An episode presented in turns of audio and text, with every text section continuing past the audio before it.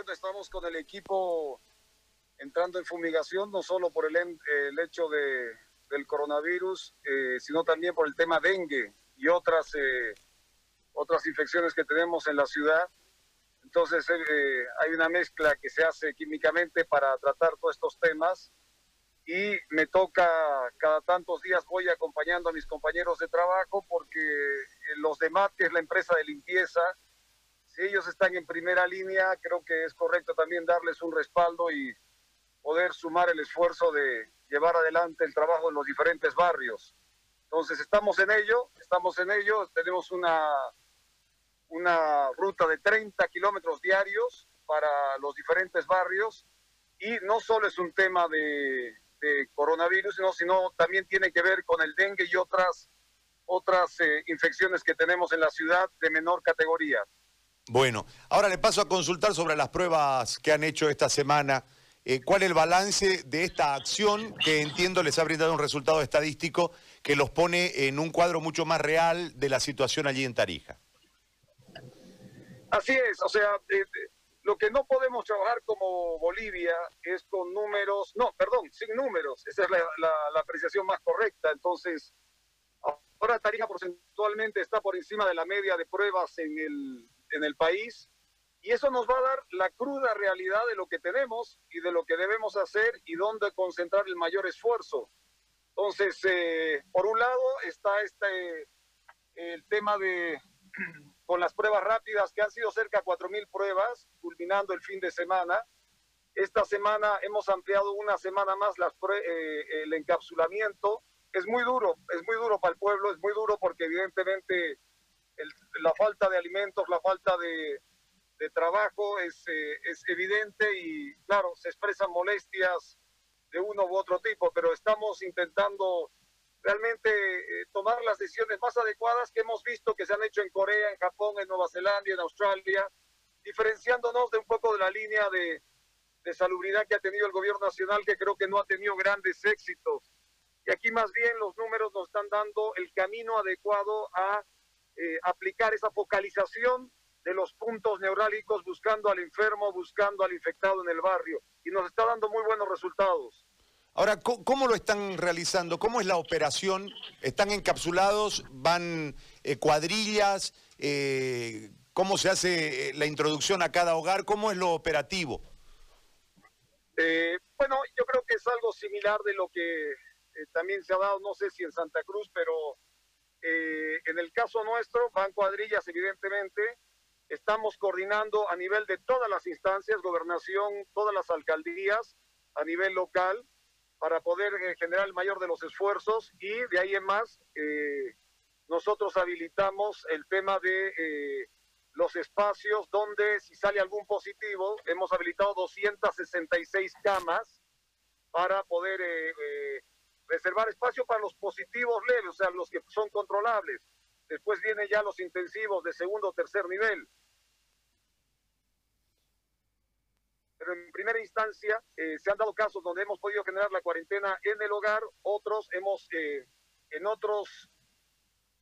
en, ¿aló? en otros casos, en otros casos hemos logrado, hemos logrado eh, traerlos ya a los albergues, a los lugares de, para confinarlos y claro, darles el cuidado, el tratamiento en el plazo concebido y con los médicos y con la gente, pero igual falta, falta, o sea, no te puedo sería mentir decir de que todo, todo va perfecto, sino que es lo que alguna vez has dicho tú, es la cruda realidad de lo que tenemos en salubridad nacional, que ahora a pasos agigantados queremos resolver en el ámbito local eh, con muchas falencias. Pero bueno, estamos en un camino que hemos decidido, los números nos están ayudando en favor de saber exactamente por dónde actuar. Ahora lo que falta es reforzar todo el tema de salubridad reforzar alimentos para el pueblo, porque la verdad que están necesitando, y vamos a presentar un par de planes ya para la siguiente semana de un tipo de acción laboral rápida, corta, eh, para que eh, la gente pueda tener un mínimo de ingresos. No lo podrá tener todo el mundo, pero por lo menos que haya en, los lugares más necesitados para poder colaborar, porque realmente la familia tarijeña y la boliviana en general la está pasando muy duro. Ahora, eh, en este marco de acción, tenemos el panorama político, tenemos el, criterio eh, del gobierno en relación a, la reactivación económica y tenemos la crisis de salud que todo esto nos marca, es decir, esto condensado es una, es una catástrofe para donde uno observe. ¿Qué piensa de todo esto, dejando un ratito el análisis de Tarija, alcalde, y viéndolo el país en su conjunto con, estas, con estos tres puntales que parecen desplomarse y que parecen tener mayor prioridad sobre la salud y en determinado momento la salud termina siendo el instrumento para llegar a la gente y en otro momento eh, el tema político y la economía que se nos cae y las fuentes laborales en, eh, una total incertidumbre y una crisis que hace un momento conversamos nosotros aquí en Santa Cruz con los, con los eh, choferes de micro, dice que están pidiendo plata en la calle, es decir, han llegado a, a ese extremo y están como por dioseros pidiendo plata en la calle a gente que no tiene plata. o sea, estamos en un, en, un momento muy complicado. ¿Cuál es su visión en torno a todo esto, más las elecciones del 6 de septiembre? A ver, eh, el tema electoral ya hay una fecha fijada, se cambie o no se cambie, ya no debería ser tema de debate, ya está.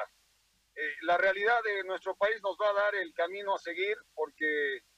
eh, seguimos siendo un Estado improvisado, un Estado que después de 14 años y esas son cuentas no a cobrar, sino a resolver a futuro, porque de nada vale que yo le cobre ahora a Evo Morales o a su gobierno de 14 años. Mira el ejemplo, eh, Gary, el alcalde desgraciadamente de, Entre Ríos en Cochabamba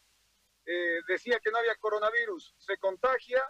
y de contagiarse, eh, en vez de ir al servicio de salubridad que ha construido el gobierno de Evo Morales, del cual él era partícipe como partido, donde se fue a meter a una clínica privada. No fue a la pública, fue a la privada.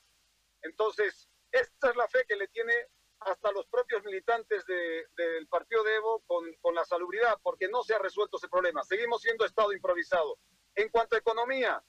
si nosotros no generamos, y creo que ese es el camino que se va a dar a nivel mundial, las bancas de desarrollo, o sea, entiéndase BID, CAF y estos instrumentos mundiales, van a tener que entrar a un ámbito de eh, inversión muy fuerte, flexible, bajos intereses y a muy largo, a muy largo tiempo. Y nuestra banca, nuestro servicio financiero boliviano, tiene que entrar en la misma dinámica, porque esto solo se resuelve con inyección económica fuerte. Evidentemente, cambiando los parámetros o los parangones de la política nacional, donde está claro que la educación, la salud y una serie de otras inversiones sociales en un estado de bienestar que hay que construir es fundamental para construir sociedad, pero si no hay una fuerte inyección de la banca de desarrollo mundial, que parece ser ese es el camino, y el sistema financiero local tiene fe ahora para no cobrar deudas,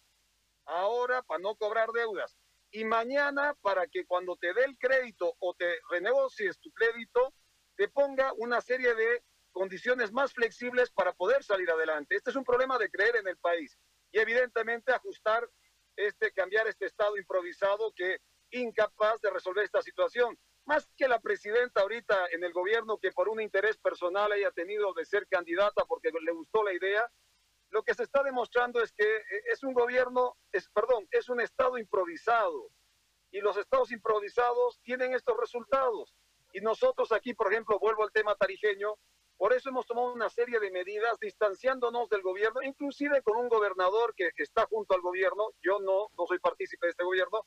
pero nos hemos dado cuenta de que si no sumamos los esfuerzos y hacemos una línea seria de acción sobre este tema de la pandemia y otros, realmente va a estar muy complejo el futuro de Tarija y por ende también vemos lo mismo con Bolivia. Eh, en ese marco, yo vengo repitiendo hace un tiempo de que eh, la ausencia de Estado, usted ha catalogado de improvisaciones, eh, un Estado improvisado. la ausencia de Estado en, toda la línea de acción se ha evidenciado de mayor manera hoy con el conflicto que tenemos que prácticamente nos, nos tiene paralizados en nuestras casas y obviamente nos da más tiempo de observación al, al ámbito general. ¿El Estado ha fracasado en toda la línea, alcalde? los estados no desaparecen a no ser que haya una convulsión de orden social. Yo creo que el Estado ha tenido una evolución interesante a partir de la constitución de la democracia, pero de ahí en más hemos tenido una frenada. No puede ser, eh, Gary, chao mercado del Brasil, chao el mercado de la Argentina.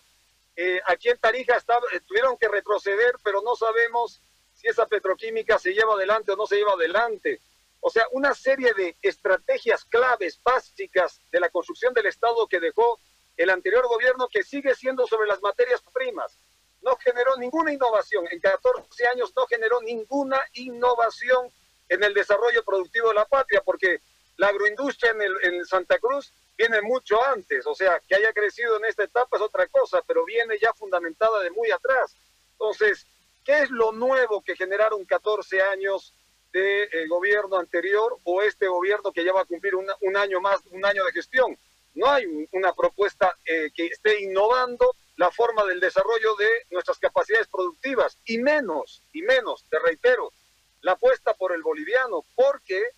al boliviano muchos de los que gobiernan los ven como eh, bajo calidad de mano de obra y una serie de otras cosas y prefieren antes de apostar por un boliviano, apuestan por materias primas, apuestan por recursos naturales. Entonces, ese ciclo sigue igual y el que era muy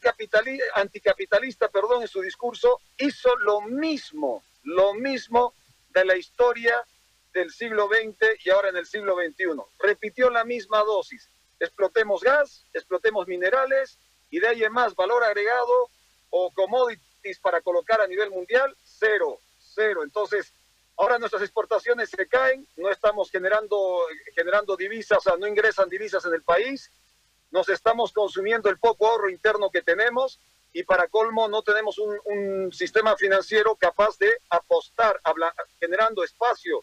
de eh, flexibilización al crédito porque la gente se está ahogando sin capacidad de producir porque está generando una batalla, una guerra contra el coronavirus, no puede producir y por el otro lado la banca lo, lo ajusta. Entonces, tenemos que llegar a un acuerdo para sacar esta economía adelante y cambiar este modelo de Estado que no es más que, y te reitero, un Estado improvisado.